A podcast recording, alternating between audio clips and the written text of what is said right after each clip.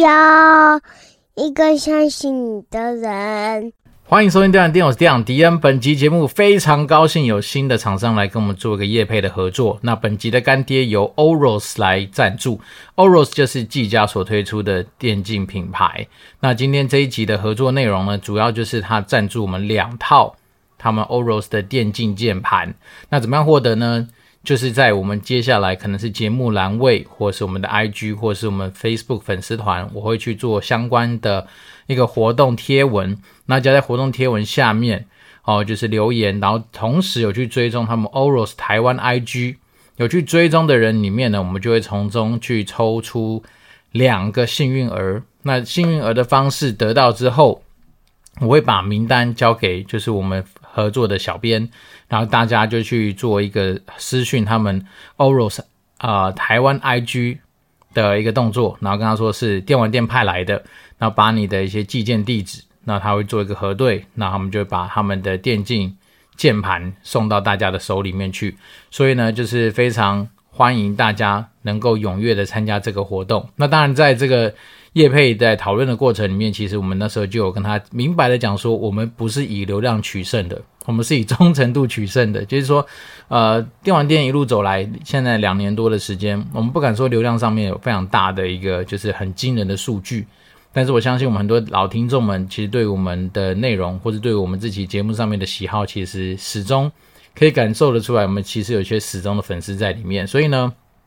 这时候就是增加胜率的好时好时机。也就是说，呃，有幸听到这样子的一个好康的话，那个键盘我去查了一下。它的定价原价应该是四千多块钱的玩意儿，那在不同的平台不同上面的一些售价，那它的那个电竞键盘大概就是一个好像是什么光轴、红轴、青轴这样子取向的一个新时代的一个电竞键盘，那它主打的是防泼水，所以大家有兴趣的话可以来，就是你刚好缺键盘，或者你刚好没有一个很像样的机械键盘，或者你没有一个很酷炫。充满着 RGB 色彩的一个键盘的话，那当然都欢迎来去追踪我们 OROS 台湾 IG 的他们的一个算是官方账号之后呢，来留言告诉我，那我就会尽量的，就是在一个我相对能够好处理的方式去抽出两位幸运的，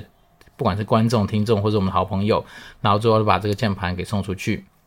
那今天主要当然不是来夜配这个键盘，那这次主要合作的活动内容呢，主要是他们让我去体验了一下 OROS 一台新的电竞笔电，它的型号是 OROS 十七 Y 一五。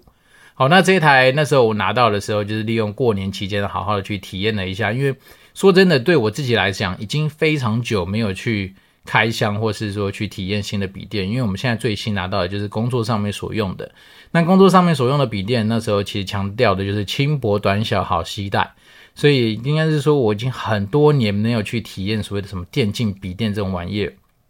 那这次拿到了之后，我觉得第一个，哇，它的荧幕很大，因为我自己在工作上用的是十三还是十四寸的，那它的电竞笔电的。荧幕是一个十七寸的大荧幕，但是它有趣的地方是，它是资源是在十五寸的机身上面去搭载一个十七寸的荧幕。那这荧幕来头可不小，它有三百六十赫兹的一个刷新频率，加上它是什么四边极窄无边将将近无边框的一个设计，所以让你整个在视觉体验上面，我觉得是超乎我的想象，就没想到一个。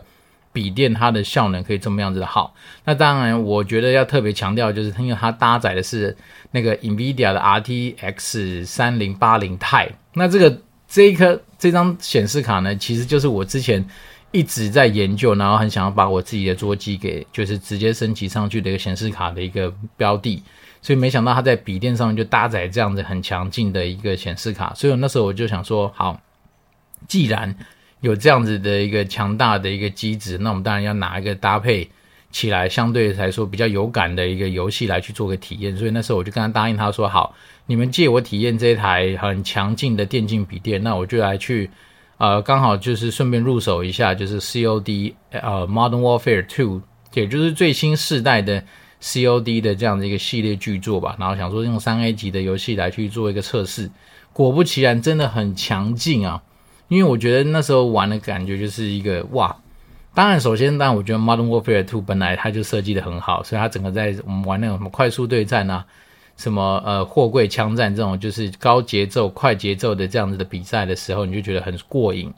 那再来是说，那时候为了测试它的性能嘛，所以我想说尽量就把它的一些效能给开到，就是至少要符合那种三 A 大作的水准，诶，没有什么任何延迟。然后再来是因为三百六十赫兹的刷新频率的荧幕，其实让你在整个残影的那种体验上基本上看不到。但是没有比较，没有伤害嘛。那我想说，好，那这几天除了用电竞笔电这边享受很快乐的一个就是杀戮的爽感之余，我就回到我自己的桌机上面，想说，那反正都已经买了嘛，那桌机也可以下载的话，我就来玩玩看。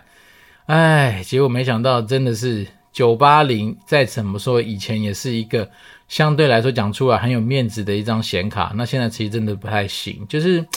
当然，你是说我们荧幕的刷新频率一定没有像那只电竞笔电那么强啦。那我自己那时候是我们离职从暴雪离开的时候，我们有干了一套电竞相关系列的设备回家嘛。那其中包括一个电竞的荧幕，那那个荧幕大概可以支援到一百四十四赫兹。那一百四十四赫兹，但但是九八零其实很相对来说就比较辛苦，好像跑跑不太动吧。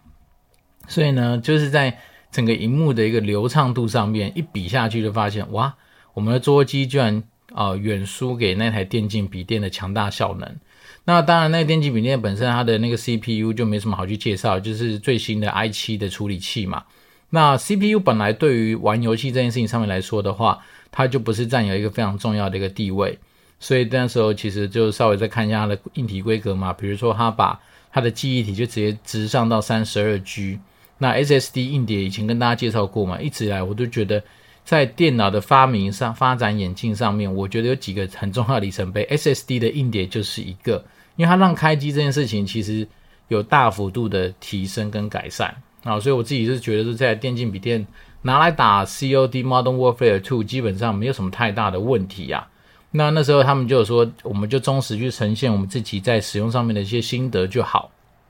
那我自己的想法是说。其实电竞笔电这东西，对我们这种商务人士来说，当然相对来说可能比较不是那么实用，这是很现实的事情。但如果说对于一个，比如说假设以我们以前回到学生时代自己，好，你比如说你想要是一台很好用的笔电，不占空间，好，不占空间的电脑的话，那甚至一个东西就能够满足你所有需求。比如说你要带着去做报告，你要在宿舍的时候可以疯狂的打电动，那你可以从你的大学时期一路打到呃研究所，或者是念到博士班的话，那我觉得这台电竞笔电应该绰绰有余。那再是说，如果假设你今天是一个到哪里都想玩电玩的一个算是重度的电玩宅的话，那你就会发现，其实你只要找到一个好的背包，你把这个呃十五寸机身、十七寸的荧幕的一个电竞笔电带在身上的话，应该是没有太大的困难。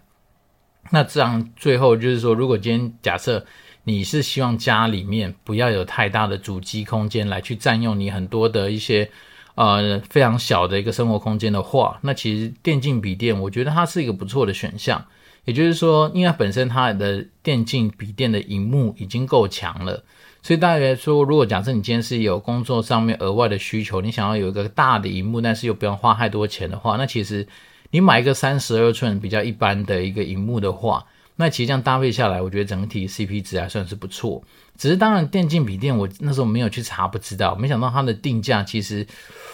会有一种倒抽一口气的感觉，因为它那一颗，如果你都是完全走原厂的一些配备的话，大概就是八万块有找，大概七万九千九百块左右了。我就我自己查的经验是这样。但如果说你要去加一些，比如说你要升级你的记忆体啊。你要加一下你的 SSD，把它变大啦，等等等的话，那可能就要到八万多块钱。八万多块钱买一个笔电，确实是有一点点让我跟我以前的一些东西的比较上面是不太相同。等于说它就是到了另外一个层次的一个定价。可是有时候想一想，如果说你假设现在你自己的桌机要组到相同规格的话，大概也是五六万、六七万，可能跑不掉啊，因为毕竟。呃，RTX 三零八零 Ti 的话，那一张显卡可能就要两三万嘛。然后加上你可能 CPU 如果用到 i 七，然后相对应的呃，可能你的记忆体啊什么夯不啷当弄一弄，尤其是你的荧幕吧，如果你要能够支应到三百六十赫兹的一个刷新频率的荧幕的话，那其实应该也都不太便宜。所以这样算一算，我觉得有时候其实就是一个取舍啦。就是说，如果你今天要能够带着跑。然后又能够随时随地都能够享受到三 A 大作的一个游戏体验的话，那当然笔电就会是一个相对来说可能可以考虑的东西。那再来是我真的以实际上的空间去做一个思考的话，说真的哦，如果说你家里面的空间这不够大的话，其实电竞笔电它确实是一个我觉得还算可以参考的替代方案。所以这个整个过年我大概体验了下来，但我那时候本来以为说。哎，笔电拿来就可以直接启用啊，就没想到它其实还是很多设定要去弄。然后尤其是呃，像 COD 这种游戏，你一下载也是要至少载它一个小时，跑不掉。因为毕竟我们家网速大概一秒大概就十几 M 吧，那它一个游戏大概要呃六十 GB 左右的一个空间，所以你这样弄一弄，确实也是花比较多时间在下载游戏。只是说整个过年反正时间多嘛，今年毕竟。就连这样时间长，所以我们就花了一些时间去体验了一下这样子的一个新潮的玩意儿。那没想到它这么贵。那当然，人家这就是出借给我们嘛，所以我们想说，在我们赶快体验完之后，就赶快把它还回去。那也因为我们厂商他们希望说，我们今天这一集的主要除了介绍我们自己的使用心得之外，那要去讲讲，说有关于接下来的电玩展。那我就去查了一下今年新的电玩展的一个时间，就是在这个礼拜。好像是二月二号开始吧。那 Oros 哦，Oros 他们其实在电玩展上面也有一些他们比较强的一些合作，包括说还没有上市的《快打旋风》的一个游戏的一个合作，它就是好像是用《快打旋风》在他们自己的电竞的主机上面去做一些体验。那当然，大家如果对于电玩展有兴趣的话，那这个礼拜呃，应该是二月二号是礼拜几？礼拜四嘛。礼拜四开始吧，你就就可以凭着，好像也其实也不太贵啦，两三百块钱的门票，应该就可以进去去看展。那今年好像是有二十几个国家，然后有大概两百多款游戏才会在现场展出。那我老实说，我已经很多年没有去电玩展了。那一方面是因为可能年纪大了吧，去电玩展有一些游戏可能你也不见得说一定需要说哦，像小时候，小时候去逛电玩展是真的。就是抱着想要去那边试玩，然后想要去那边打电动的心情去参加参观电玩展。那长大，因为工作的关系，所以去电玩展比较多时候是要么办活动嘛，你就是去那边好像是在上班一样，你要去做很多的，不管是赠品的发放啦、活动的举办啊。然后讲到活动的举办，就是厂商应厂商的要求，他希望说我们聊聊一些电竞相关的一些故事。那以前当然在暴雪，我们毕竟是自己是成为呃斗阵特工跟炉石战记还有 COD 的 PM，所以自然那时候就会有蛮多厂商其实会请我们去支援很多的比赛的一些不管是赞助啊，或者是说一些活动的举办。那当然我们自己那时候也会有时候会有机会自己要去规划一些相关的电竞的一些活动跟比赛嘛。那有几种形式啊，通常来说，有么是刚好就是在电玩展上面直接开干。那比如说那天现场报名，现场打，然后就是当天就直接选出每一场比赛的可能是呃优胜者，那直接送东西，这是一种相对来说比较单纯，然后比较有聚客效应的那种活动的一些项目。那当然你是事前还是要做一些规划跟宣传嘛，比如说你要去透过你自己不管是粉丝页，或者是说下一些简单的小广告，就是邀请玩家到现场去体验。但通常在通常这种东西都是我们会。等于说比较采取赞助的方式去赞助现场的厂商，啊，比如说像我们以前有跟什么电脑公会合作，或者是说，呃，因为那时候斗争特工或是 COD 的那个算是我们合作的通路，其实是智冠旗下的一些网咖相关的业者，所以那时候我们跟他们合作的方式就是比较多都是我们去想办法去赞助一些实体的一些商品，或者是说，呃，不管是虚宝啦，或者是说一些呃游戏点数，那我们去跟他做一些合作，等于说大部分的比赛由他们来办。哦，那可能就是我们就是单纯透过一些奖品或奖励上面的赞助。那我记得那时候我们还有去办过一些活动，就是要么就是说我们可能会在事前在各个网咖就举办比较多的一些初赛，或者是说一些就是海选的一些过程，然后把总决赛就放在就是电玩展上面的主舞台去做一些表演。啊，那那样子的时候就会比较多一些是来自于各个不同地区的一些战队。然后可能是有些是以学校为单位的，可能是有些以地区为单位的，然后就会在就是呃电玩展上面去办一个算是相对来说比较热热闹闹的一个决赛，那那当然就会搭配着对应的奖金啦。所以其实形式会很多种。那当然，今年我稍微看了一下，似乎好像没有像是以前那样子的，就是由什么电脑工会或是什么呃，反正他们有些特别的单位去办的这样子的一个舞台，然后什么电竞的一整天的打的比赛。好，因为像以前那个我们跟志冠他们的合作的话，他们就是不只是找这样子那种射击类型的游戏，可能也会找卡牌类型，可能是炉石战记啊，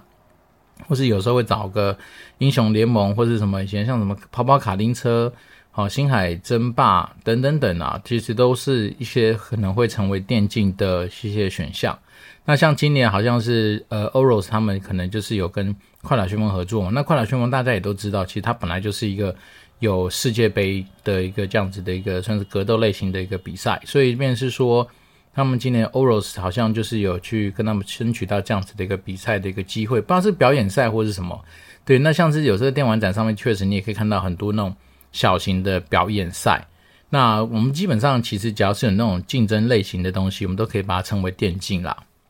因为毕竟电竞它的全名就是电子竞技嘛，所以一旦是那种大大小小的比赛，不管是表演赛啦、明星对抗赛啦，或者是说真的是拿那种真金白银出来去比的那种，就是比赛。那甚至有的是会那种职业战队在那个地方去办些他们算是职业战队的季赛等等等都有可能。哦，只是说像今年我稍微快速扫了一下，似乎比较不会像以往，光是有一个电竞舞台，就是从早打到晚。今年的电玩展似乎没有，不过电玩展每年都是有它的主题性，大家不妨去看一看。我猜今年手游的厂商应该也不会少啦。哦，因为毕竟我稍微快速看了一下，就是诶，韩系的啊，甚至还有很蛮多东南亚系的一些呃游戏，应该都会是手游为主。那在，我觉得可能也许随着元宇宙这样的主题，或是所谓的 GameFi 啊、Web 三点零啊，或是区块链的游戏慢慢的多了起来，也许未来可能电玩展会更加着重在这一些游戏上面的一些发展吧，也说不定。但是我不不敢保证啊，只是说就呃我自己今年应该是不太会去看展，或是除非说有以前的同事或好朋友们有哪些他们自己的摊位在现场，然后需要我们去。给他们打打气、加加油的话，那我们可能讲会想办法抽空过去。要不然说真的，呃，我上一次去看展，有去看那个啊，比较多那个什么独立游戏所这所聚聚在一起的那个什么什么什么 G 八电玩展，是不是 G Eight 啊？然后那是我们刚好一个就是游戏五告站的制作人，他们自己在那边做的一个游戏嘛，所以那时候就有受也不算受邀了，反正我知道他这边办展，那我们就跑去那边给他加油，去请他喝维恩咖啡，就是。鼓励他一下，因为毕竟做独立游戏本来就相对来说比较辛苦。那再来是说有没有办法出场，能不能获利，其实都还不确定嘛。所以当然就是我们毕竟一方面是以前的暴雪同事，二来就是他本身就是 Podcaster，也是我们很多的合作交流的机会。所以那时候这种比较小的展览也还是会去看。那至于今年的大型电玩展，就我当然一方面是因为没有时间。那二来是说，有时候真的有时候已经慢慢不知道说去电玩展可以看什么啦，因为对我自己来讲，第一个像玩游戏戏的时间真的也没有那么多，所以变成说我们在选择挑选上面，已经不像是学生那个时候，就是说真的可以花很多很多的时间去玩游戏。现在比较挑，就是自己可能玩下去稍微比较能够获得短时间成就感的游戏，所以像炉石战记啦，然后 PS 五的对战鬼马啦，或者是说像是最近让我在玩那个 COD Modern Warfare Two 嘛。就是现代战争二，所以都是一些比较能够短时间之内稍微呃停顿，然后记忆或者怎么样，就是说比较不会像是你必须要长时间投资下去，然后玩那种什么嗯，像以前玩那种线上 MMORPG 游戏，你光是练一只角色，你可能要练很久很久很久的时间那种游戏，我可能现在就比较难，所以我比较偏向回合制，或者是说它的好像对战鬼马，它的设计也不错，它其实一个章节一个章节一个章节，你可以稍微去。哎，自己去控制自己的时间，就比较不会说是你必须要去完完全全投资下去。然后，比如说像啊、呃，我们举例来说，像是以前如果玩那个什么魔兽世界，你可能下一个副本就要两一两个小时，中间不能断嘛。那像这种的话，我就没办法。所以，变成说现在来说，当然看电玩展的一个心情也比较不一样啦。像以前小时候还会去想说，能不能去现场买一些游戏啊，买一些周边啊，买一些主机啊。对，但是现在基本上呃，应该要有的主机都有了。所以呢，如果说假设今天听众，你想要去买林天东 Switch 什么 OLED 版本，或者是说那个嗯 PS 五的话，可以去现场排队看看吧。因为我记得以前去逛电玩展的一个心得就是，好像 Sony 的摊位，好每年在电玩展的时候都会有一些特价嘛，不管是主机周边什么手把啦，像以前我去买过手把吧，或者记忆卡，反正那现场都会有一些特价品可以去捡，或是说有些游戏可能在现场可以去捡。但是因为现在我们自己比较多的是数位，像什么那种 PS Plus 给它定下去啊，用数位下载的方式，所以慢慢的真的比较少买实体的东西。所以，嗯，我反而有几年去逛电玩展，我自己。反而不是去买游戏，是跑去买桌游。好像这也不知道为什么，其实这这几年都是，你会发现它电玩展除了电玩游戏的展区之外，都会尬一区，就是完完全全都在卖桌游的东西。那当然，我本身也不是一个重度的桌游迷，只是说总觉得去那边好像就可以发现一些新玩意儿。那如果说刚好看到一些我觉得还蛮值得带回家跟大家一起同乐的一些桌游，就把它带回家。所以，便是说今年电玩展，我本人目前去的几率不高。好，但是就就是我们今天合作厂商，就是我们的干爹 Oros 来说的话，他们在现场会有蛮多的一些活动跟体验。如果说对于嗯快打旋风吧，哦，如果说还没有上市的游戏想要去做一些体验的话，我个人是蛮推荐大家可以去看看的。我只是因为单纯是因为我时间上面很难瞧得出来，要不然其实我自己也还是有可能，也不知道诶，反正以前就是。反正一定是亲戚朋友找，那我们就会去看看。但是现在来说的话，确实自己的状态比较不一样啊。但不是代表说我们今天不尽责，或者是说不敬业，而是单纯是说我们自己就是忠实的反映我们自己现在的生活状况。那我当然还是会去看一些啊、呃、电玩展相关的新闻，只是说我可能本人，就我身体没办法到现场，我可能会成为一个呃云电玩展的参观人吧。或者说如果线上有些东西，我们去看看，有些东西感觉到。可以拿来跟大家做一些分享的话，到时候我们再看看怎么样去跟大家做一些介绍。那只是说今天这一集非常感谢我们干爹，就是花了一点点他们的呃电竞键盘这样的资源来去呃贡献给我们电玩店的一些听众或者我的身边的好朋友。因为我自己应该不只会把我的那个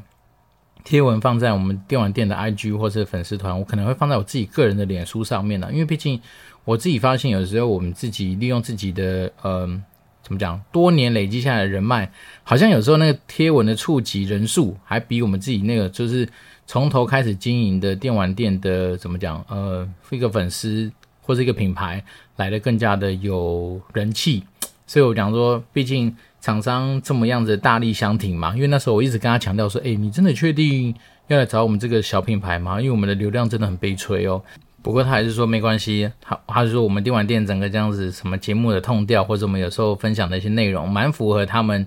呃期望的一个合作对象啊，所以当然我就觉得 OK 好，那既然你这么相挺，我们当然就是利用我们自己身边说可以想得到的资源就来去支援他。但是他当然跟蔡司稍微有点不一样，我没办法直接说我这辈子只选 Oros 这个品牌的电竞的一些项目，这比较难。好，因为说真的，我觉得电竞这种东西，嗯，我自己。当然，到现在我是没有太强的品牌忠诚度啦。不过毕竟我老婆他们家公司也有电竞品牌，然后我自己之前也有一些合作的一些厂商，也有是电竞品牌相关的一些东西，所以变成说我很难去说啊，我这辈子只支持 Oros，我我没办法做这种嗯，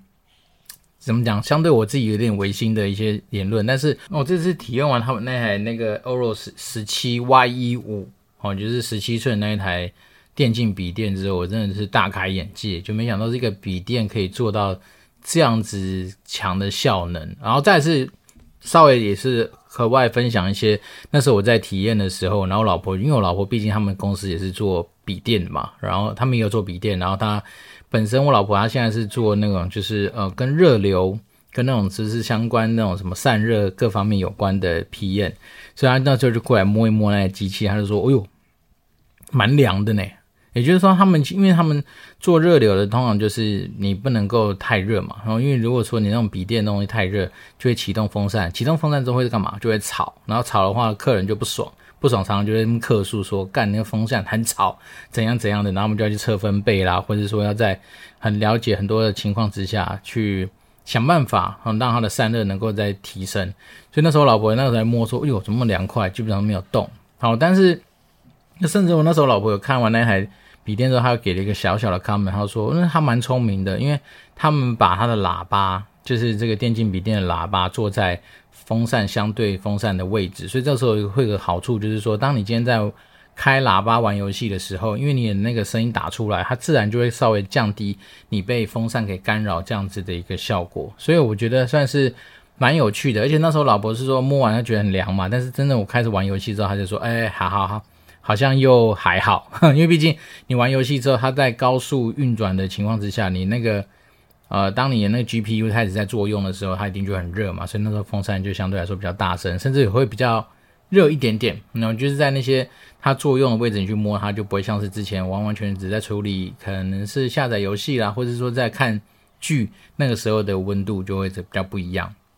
那只是说我自己体验完之后，我觉得这台笔电真的是一个。怎么讲？虽然说它很看起来很大，但是其实也不到拿不动的那个状况。因为我记得小时候，我那时候呃以前用过一台十四寸的，哦，也是带有那种就是数字键盘的一个笔电。其实那台比现在这台十七寸的还要重，所以我就不知道我们现在的新的技术到底怎么那么厉害。因为包括像你看 RTX 三零八零 Ti 这种，你真的去买一颗那种桌机用的显示卡。它其实是非常大大张的，但是没想到它居然可有办法，就像坐在笔电里面，然后这种怎么讲说？我觉得算是科技日新月异啦。那它的荧幕表现，我觉得是没什么好去嫌的啦，因为三百六十赫兹的刷新频率，基本上你已经看不太到所谓的残影或隔放了。那这东西，我觉得就是一个已经比我们以前这么超级可怜，就是拿六十赫兹在那边玩游戏的那个状况，其实真的好非常非常多。对，那当然它的单价，Well，现在确实，你说七八万买一台笔电，确实还是有它的一个哦，就是入门的一个门槛。那但是我觉得这东西，如果说大家有会去试算的话，其实很多时候其实你算一算，其实还是还蛮可以接受的啦。所以就是忠实的把今天这一集花费在说一些就是电竞笔电啊、电竞相关故事的一些呃分享。那当然，如果说我们的听众对于比如说任何嗯电竞相关的一些东西想要讨论啊，或者说啊、怎么样办一些活动啊，或者说怎么样去呃设计自己的电竞的比赛的话，有些想要讨论的话，那当然都欢迎透过任何可以联络得到迪恩的方式，迪恩当然就很乐意的为大家服务啊。对于这一集没有新的听众留言，那虽然是非常高兴，今天这一集是可以来，因为我们干爹的一些指定内容，还有干爹给予的一些就是呃怎么讲好处，来去展开我们今天在。啊、开工后的第一集，因为毕竟今天是开工的第一天，所以我们还是要祝福大家开工大吉，然后再是新年快乐啦！真的是新的开始，会有很多新的一些呃气象嘛，包括像我们今天电玩店在开工的第一天就有干爹来夜配赞助，虽然说那个笔电，呃，笔电不会给我，然后那个键盘也不是我的，但是能够帮，就像我们以前说的嘛，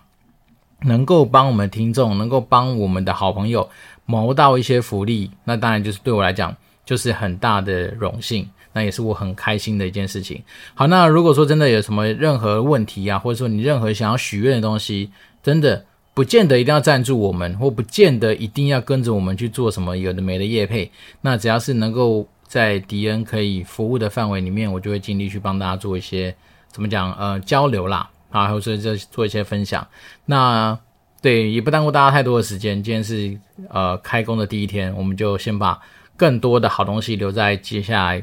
的日子里面。那如果说大家还有什么想到想跟我交流的东西，好，废话不多说，反正就是我们这边是电玩店，我是电玩弟，我们就持续保持联络喽，拜拜。